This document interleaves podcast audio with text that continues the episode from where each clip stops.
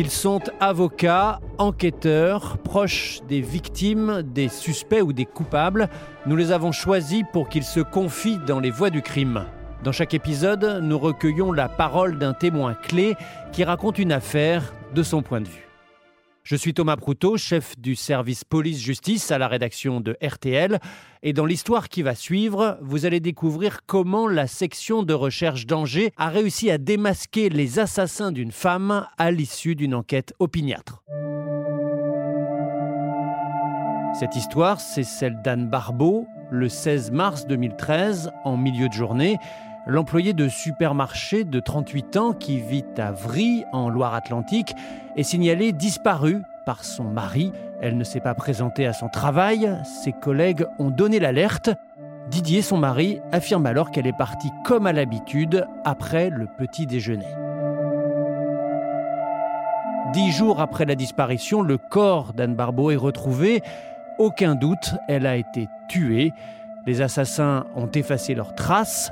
Pendant huit mois, les gendarmes vont patiemment avancer leurs pièces sur l'échiquier de la vérité pour finalement confondre les coupables. La voix du crime de cet épisode, c'est l'adjudant Philippe Métivier, le gendarme de la section de recherche d'Angers qui a dirigé les investigations.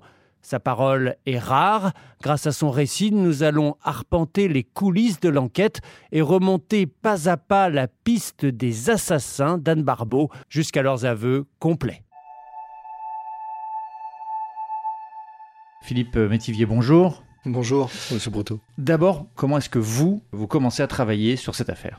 On va déjà voir un message de disparition inquiétante, hein, qui est une circulaire qui est transmise dans toutes les unités de gendarmerie de France et ainsi que dans les unités police. Donc on va s'y intéresser puisque bah, c'est sur notre ressort et notre territoire de compétence. On va se transporter sur site pour rencontrer les enquêteurs, les premiers intervenants, et voir avec eux ce qu'il en est et ce qu'il en ressort réellement. Donc c'est le mari qui vient signaler cette disparition. Qu'est-ce qu'il explique aux, gendarmes? Qu'est-ce qu'il raconte? Le mari, en fait, vient à la gendarmerie euh, expliquer la situation suivante. Ce matin, son épouse euh, est partie donc au volant de sa voiture. Elle devait se rendre à son travail. Cependant, il a vu arriver donc euh, à sa ferme deux personnes qui travaillent au Super U et qui euh, sont venus lui demander euh, bah, pourquoi Anne n'était pas présente à son travail. Et ces personnes s'inquiétaient bien évidemment de cette absence, puisque Anne Barbeau, c'est une personne qui arrive à l'heure, qui n'a aucun problème et personne ne comprend pourquoi elle n'est pas à son travail. Lors de la, déposition de M. Didier Barbeau, effectivement, tout apparaît comme une disparition. Il explique que son épouse est un petit peu fragile euh, psychologiquement en ce moment, puisqu'ils attendent une adoption et que cette adoption tarde quand même à arriver, euh, d'où un ressenti euh, pour Anne qui pourrait être difficile. Qu'est-ce que vous mettez en place dans les premiers temps? Un dispositif de recherche, on imagine? Il y a un dispositif de recherche qui va être mis en place, effectivement. On va donc euh, commencer à faire en même temps un porte-à-porte sur toutes les habitations qui sont non loin du domicile de Didier Barbeau, étant quand même relativement éloigné d'un centre-ville. De mémoire, le couple habite au lieu dit La Fenêtre, donc à Avritz. L'inquiétude devient de plus en plus grandissante au fur et à mesure des heures.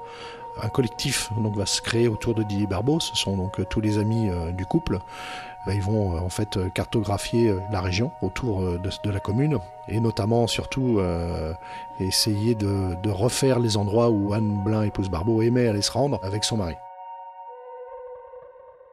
Didier Barbeau a donc ses amis autour de lui et il participe lui aussi activement aux recherches qui sont faites sur le terrain, c'est bien ça? Monsieur Barbeau va aller même plus loin que ça en fait, va mettre un peu la pression euh, sur la gendarmerie hein, puisque je me souviens quand même qu'une mini euh, manifestation avait été euh, réalisée juste devant la gendarmerie où ce dernier s'était mis un peu en scène en disant qu'il comprenait pas ce que faisaient les gendarmes et il trouvait que ça mettait beaucoup de temps.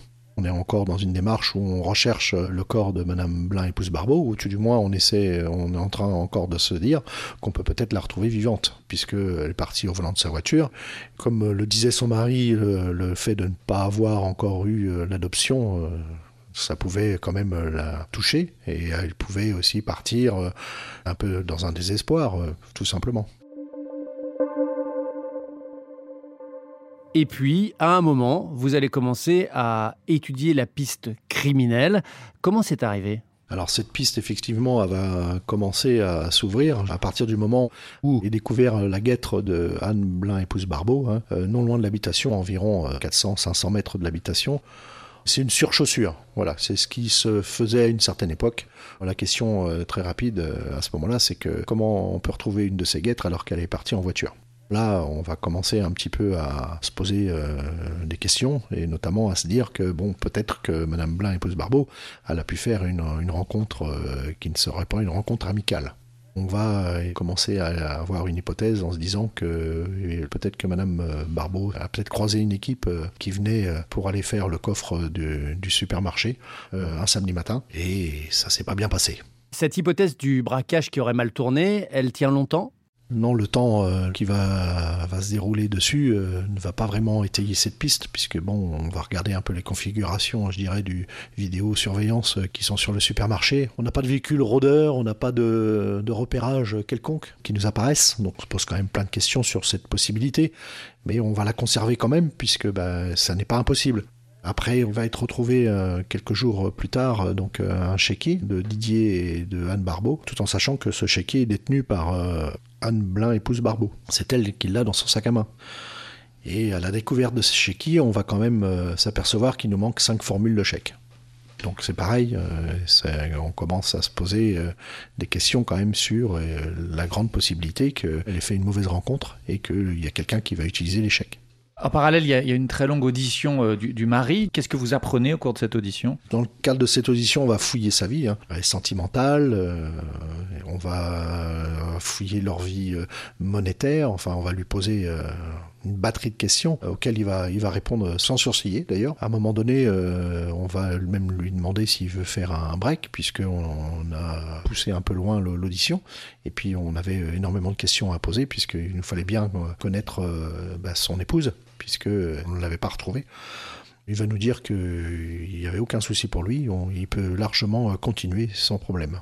Donc euh, l'audition va se poursuivre. Donc quelqu'un qui n'est pas déstabilisé, qui n'est pas inquiet, qui n'est pas fragilisé Pas du tout. Euh, quelqu'un qui va être euh, très bien droit dans ses bottes, hein, qui va répondre sans sourciller à nos questions et qui va nous paraître abattu, mais pas complètement abattu, et qui poursuit toujours ses recherches hein, derrière tout ça.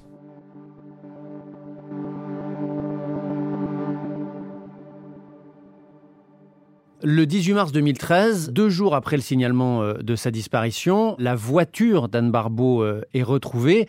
Par qui et comment? Un jeune homme euh, va s'exercer à la course à pied puisqu'il prépare son baccalauréat et il a des épreuves sportives à passer. Donc ce jeune a pour habitude d'aller courir. Comme il habite non loin de la forêt, et eh ben, il passe souvent par la forêt. Et là, lorsqu'il fait son jogging d'entraînement, alors qu'il revient pour retourner chez lui dans sa ferme, il va croiser euh, bah, une voiture calcinée et il va remarquer euh, une plaque au sol. Il va mémoriser les numéros. Quand il va arriver donc chez lui, euh, il va voir son père qui lui avait le journal dans les mains et en première page était mentionné donc l'avis de disparition et de recherche. Et les numéros de la voiture étaient bien sûr mis en gros caractère. Et là, le jeune homme va indiquer à son père qu'il a vu cette plaque d'immatriculation dans la forêt. Avant l'appel donc à la gendarmerie, donc euh, le père de ce jeune homme va se transporter dans la forêt qu'il connaît bien puisqu'il est agriculteur euh, juste à côté et il va aller là-bas en compagnie de son frère. Et là, euh, effectivement, ils vont voir les plaques d'immatriculation et aussitôt là, ils appellent la gendarmerie. On est prévenu, il est, il est assez tard, il est 18h, 18h30 peut-être. Et là, on va directement se transporter sur place Bien sûr, on va aviser euh, le juge d'instruction pour lequel euh, on travaillait, c'était M. Tchalian, et euh, on, se transporte directement. Donc on se retrouve dans le milieu de la, forêt de Saint-Michel et Chanvaux. Mais cette forêt a la particularité de se retrouver dans le Maine-et-Loire et non pas dans la Loire-Atlantique. On va faire venir, nous, bah, les gens avec qui on a l'habitude de travailler, c'est-à-dire les techniciens d'investigation criminelle. On va informer le parquet du 49, bien évidemment, de cette découverte. Il y aura un transport donc, euh, de Monsieur le procureur de la République de, du Maine-et-Loire sur place, et euh, ainsi que d'un médecin légiste euh, également. La voiture, est complètement calcinée. il est même presque difficile d'identifier, je dirais, le type de la voiture, puisque tellement elle est, elle est carbonisée en fait la voiture. Les premières constatations vont démarrer, je dirais, sur le véhicule en général, et vont partir de l'avant, du conducteur passager avant, pour aller jusque dans le coffre. C'est à partir du moment où les techniciens vont arriver sur le coffre, où là, ils vont dire qu'il y a certainement une forme humaine euh, dans le coffre. La chaleur est tellement importante sur l'incendie que le coffre est soudé euh, par endroits. Le coffre va être ouvert. Le médecin légiste a confirmé que la forme euh, vue dans le, dans le coffre est bien une forme humaine. Le propriétaire ou la personne qui est partie avec la voiture, c'est Madame Anne Blin, épouse Barbeau. Cependant, il faut l'identifier, mais formellement. Et nous, le seul moyen qu'on peut connaître, c'est le moyen de l'ADN. Ça va prendre 48 heures, le résultat arrive, et il s'agit bien de Madame Blin, épouse Barbeau.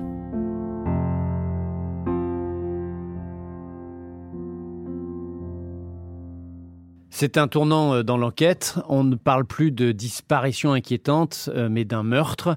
Comment est-ce que vous, vous réagissez? On va aviser, je dirais, tout de suite, dès la découverte de la voiture, M. Barbeau de la présence d'un corps. Donc euh, ça, ça va être euh, très rapide, hein, euh, puisqu'il est partie prenante dans, cette enquête. Donc c'est lui-même qui a à l'origine, puisque c'est lui-même qui signale la disparition. Donc on l'avise tout de suite de la découverte et de la découverte du corps. Donc Didier Barbeau est, semble abattu. Hein.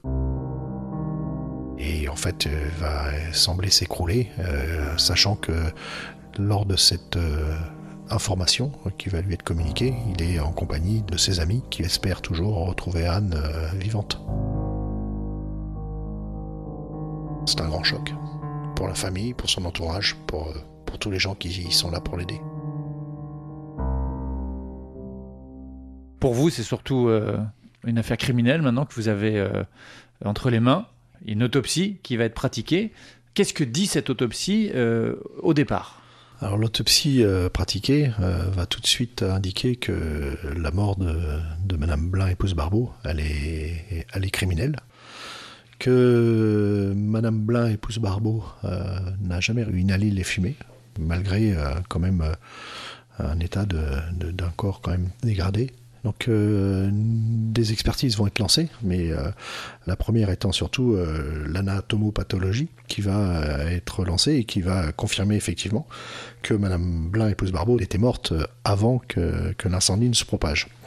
Donc ça va être une première confirmation de ce qui va être déjà affirmé par l'autopsie. Et en parallèle va être transmis le, bol alimentaire auprès d'un laboratoire d'expertise qui est ToxLab et pour étude. C'est une expertise qui est quand même relativement euh, un peu longue quand même, mais qui est difficile à réaliser. On aura des résultats, mais quelques mois après.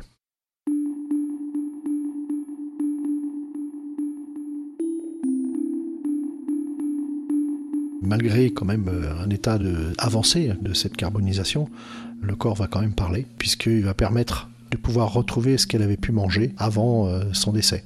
On va retrouver des légumes, de l'amidon, des hum, traces de viande.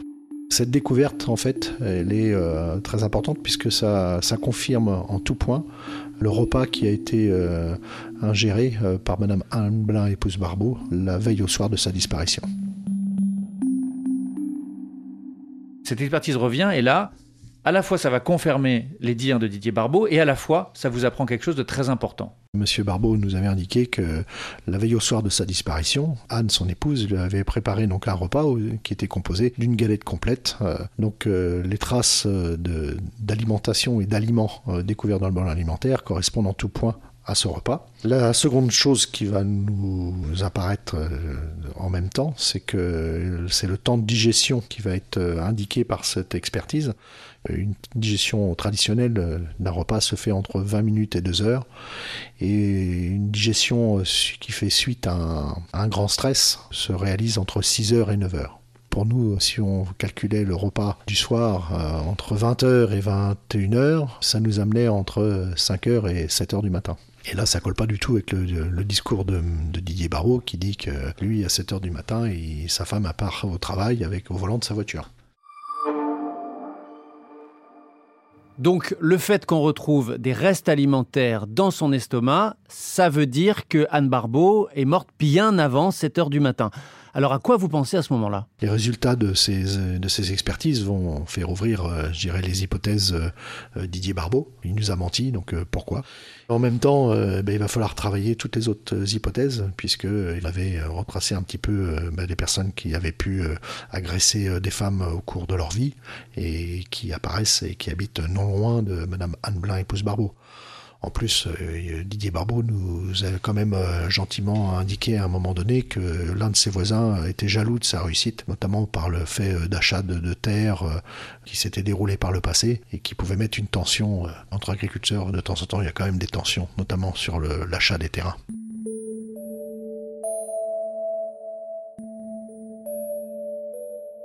c'est trop tôt pour aller interpeller Didier Barbeau et le mettre face à ses mensonges. Tout à fait.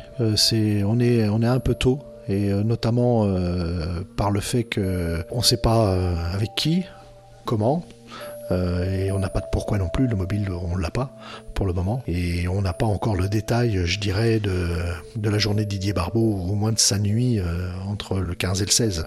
Ce qu'il faut pour nous, c'est reconstituer l'emploi du temps de Didier Barbeau entre le 15 et le, 16 mars, pour savoir où il était, ce qu'il a fait, et avec qui il a pu passer sa journée.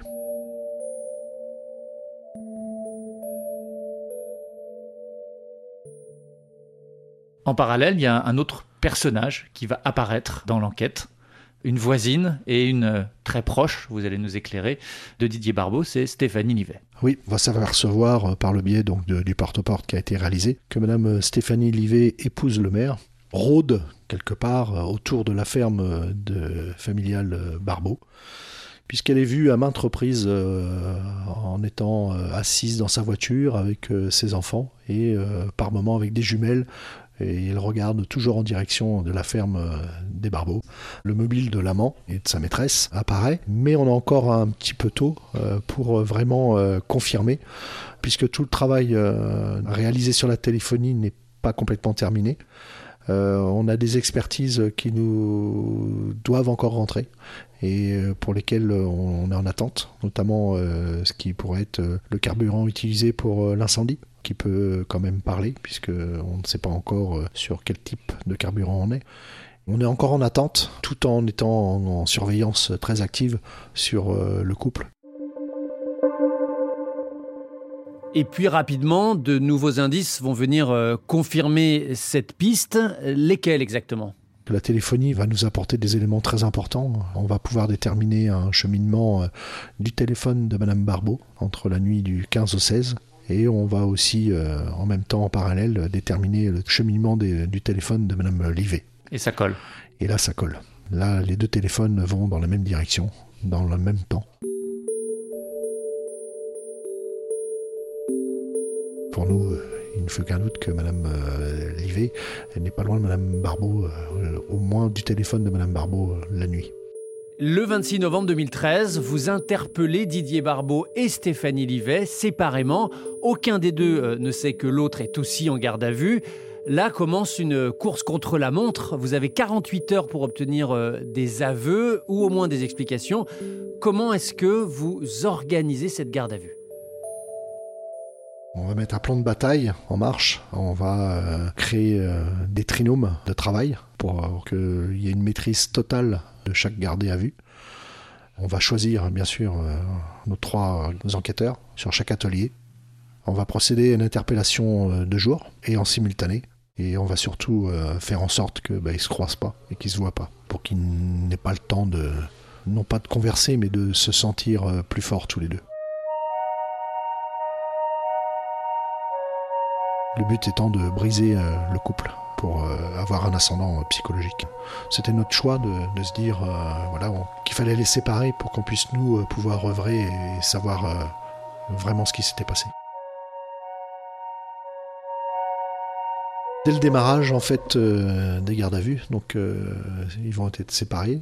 On va avoir des discours différents. Je vais commencer par le discours de, M. Barbeau, qui lui, euh, dès le démarrage, en fait, va dire qu'il a des soupçons euh, importants sur euh, une de ses voisines, et il va citer Stéphanie Livet, bien qu'il ne sache pas que Stéphanie Livet est en garde à vue dans nos bureaux. Stéphanie Livet, elle, euh, va dire que elle connaît Didier Barbeau, elle connaissait également Anne Blin, épouse Barbeau, que c'était un couple pour elle qui est presque un couple d'amis, qu'il n'y a rien entre elle et Didier Barbeau, qu'elle allait à la ferme avec ses enfants, puisque les enfants aimaient bien aller euh, voir les animaux. Pour elle, elle n'a rien à voir avec les faits dont, dont on peut, nous, euh, l'avoir placé en garde à vue. On va les laisser venir, et puis à un moment donné, on va commencer à détruire un petit peu leurs arguments par le biais des investigations et de tout ce que la téléphonie a pu mettre en exergue, et euh, notamment euh, en ce qui concerne Didier Barbeau, euh, le bol alimentaire de son épouse, qui fait que Anne Blanc, épouse Barbeau, elle n'est pas partie le matin du 16 à 7 heures du matin pour aller travailler. Ça va être ce qui va faire basculer un peu Didier Barbeau. Ça va l'acculer, ça va le mettre à genoux. Et en fait, il va dire, dans un premier temps, qu'il va s'expliquer sur ce qui s'est passé réellement. Il va décrire euh, une première scène où il indique que, euh, en fait, euh, Stéphanie Livet est venue donc à son domicile, qu'elle est entrée dans le garage, qu'elle a fait sauter les plombs. Donc il n'y avait plus de lumière dans la maison, c'était donc la coupure générale. Que quand Anne est arrivée proche de Stéphanie Livet, une bagarre va s'ensuivre entre les femmes et que là il va arriver, qu'il va assommer son épouse. Une fois son épouse assommée, euh, il va tendre une corde à Stéphanie Livet pour que cette dernière euh, procède à la mort d'Anne Blanc, épouse Barbeau. Sa version va évoluer au fur et à mesure des deux autres auditions qui vont être prises dans le cadre de la garde à vue, puisqu'au démarrage, il minimise quand même euh, beaucoup son rôle sur cette soirée. Il finira par dire que c'était prévu depuis quelques jours déjà auparavant. Un scénario avait été mis en place entre lui et Stéphanie Livet, sa maîtresse. Cette dernière euh, devait arriver euh, en début de soirée alors qu'il fait noir dans la maison. Lui lui avait indiqué qu'il fallait qu'elle communique euh, par téléphone pour lui dire qu'elle était arrivée, qu'elle était en place. Une fois ça fait, il devait se rendre dans les toilettes, attendre que Stéphanie Livet fasse sauter les plombs de cette maison. Il fallait qu'il ait donné les indications quand même du lieu, du compteur électrique de la maison. Lui seul pouvait le savoir puisque Stéphanie Livet n'était jamais rentrée dans la maison. Sur ses indications, elle a fait sauter les plombs donc, euh, de cette maison. Euh, lui se trouvant dans les toilettes, il a sollicité son épouse afin qu'elle aille euh, remettre le compteur en route, ce que Madame Anne Blin, épouse Barbeau, a fait. Et quand elle est arrivée, Stéphanie Livet lui a sauté dessus, qu'une bagarre s'est déroulée entre les deux femmes, et que Anne a crié au secours, alors que son mari arrivait. C'est là où il prend une bûche, où il l'assomme. C'est lui qui l'assomme. C'est lui qui l'assomme. Donc cette version euh, jusque-là va être euh, confirmée par, euh, par Stéphanie Livet, qui elle aussi indique que ce, stratagème, ce guet-apens, est mis en place environ une semaine avant les faits. Et il faut savoir quand même que Stéphanie Livet va se déplacer sur la, ferme de la famille Barbeau avec son enfant. L'enfant va rester dans la voiture en attendant cette histoire d'assassinat.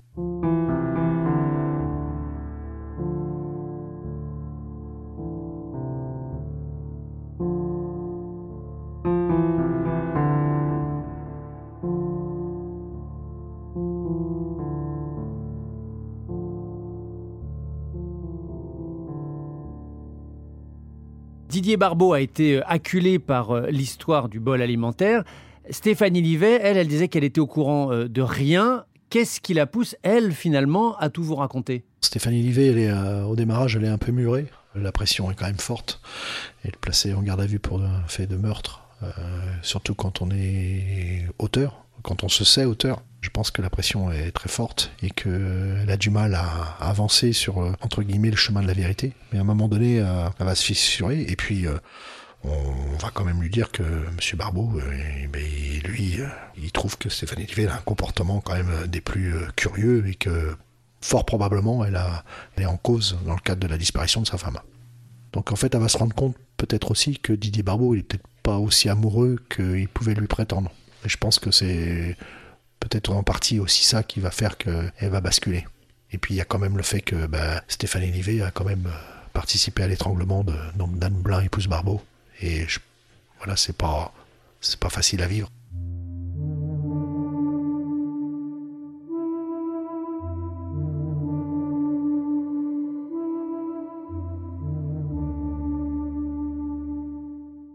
L'issue de cette garde à vue, vous commencez à avoir une vision un peu plus large de l'affaire. Finalement, qu'est-ce qui s'est passé? Pourquoi euh, Didier Barbeau et sa maîtresse ont décidé de se débarrasser de Anne Blin, épouse Barbeau? Alors pour Didier Barbeau, l'important pour lui, c'était l'image. Et il avait euh, donc cette importance d'image euh, qui est détenue par son père aussi, qui est quelqu'un de très connu dans la région, que tous les agriculteurs du coin connaissent. C'était un monsieur très respecté. Et Didier Barbeau, bah, c'est le fils de son père. Et en termes d'image, il veut pas. Il veut pas divorcer. Il veut pas. Il peut pas. Je pense que c'est en fait euh, le qu'en dira-t-on qui fait que Didier Barbeau, euh, faut qu'il fasse un choix?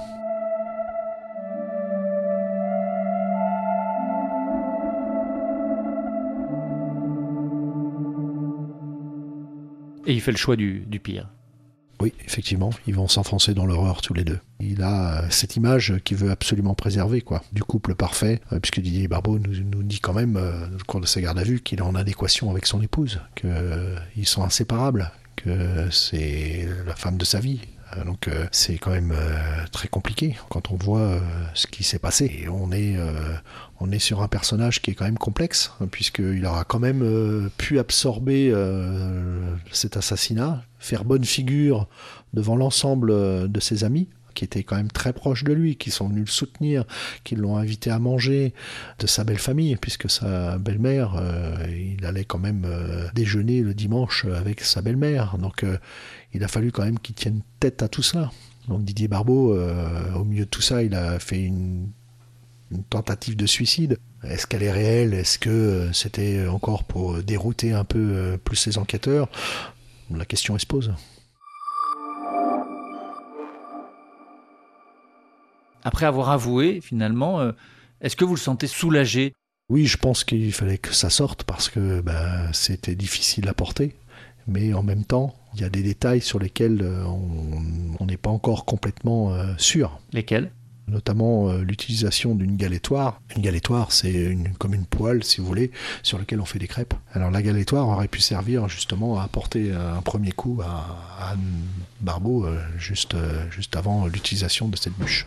Et euh, j'ai euh, souvenir que dans le cadre de la garde à vue, euh, Stéphanie Livet nous a indiqué qu'à un moment donné, Didier Barbeau a utilisé une, poêle ou, quelque chose comme ça.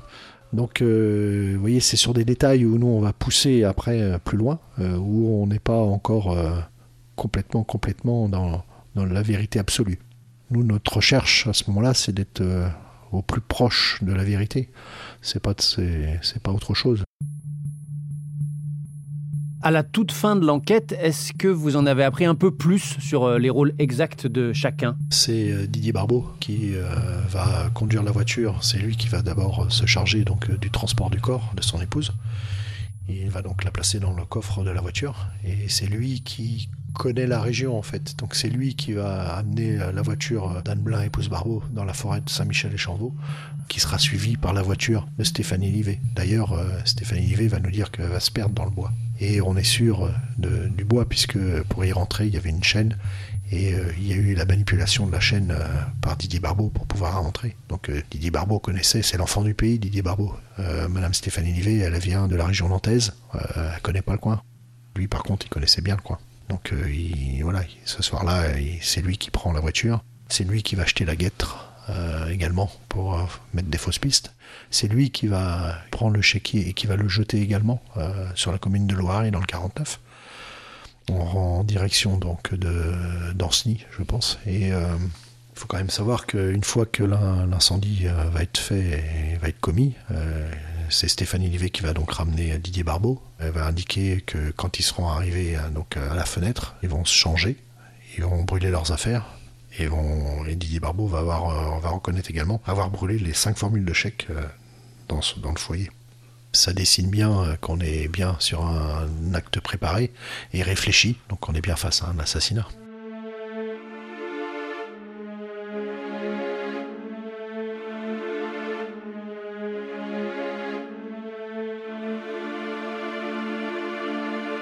Le 25 janvier 2016, Didier Barbeau est condamné à 30 ans de prison, Stéphanie Livet à 25 ans de prison par euh, les jurés de la cour d'assises. Qu'est-ce qu'il vous reste de cette affaire criminelle?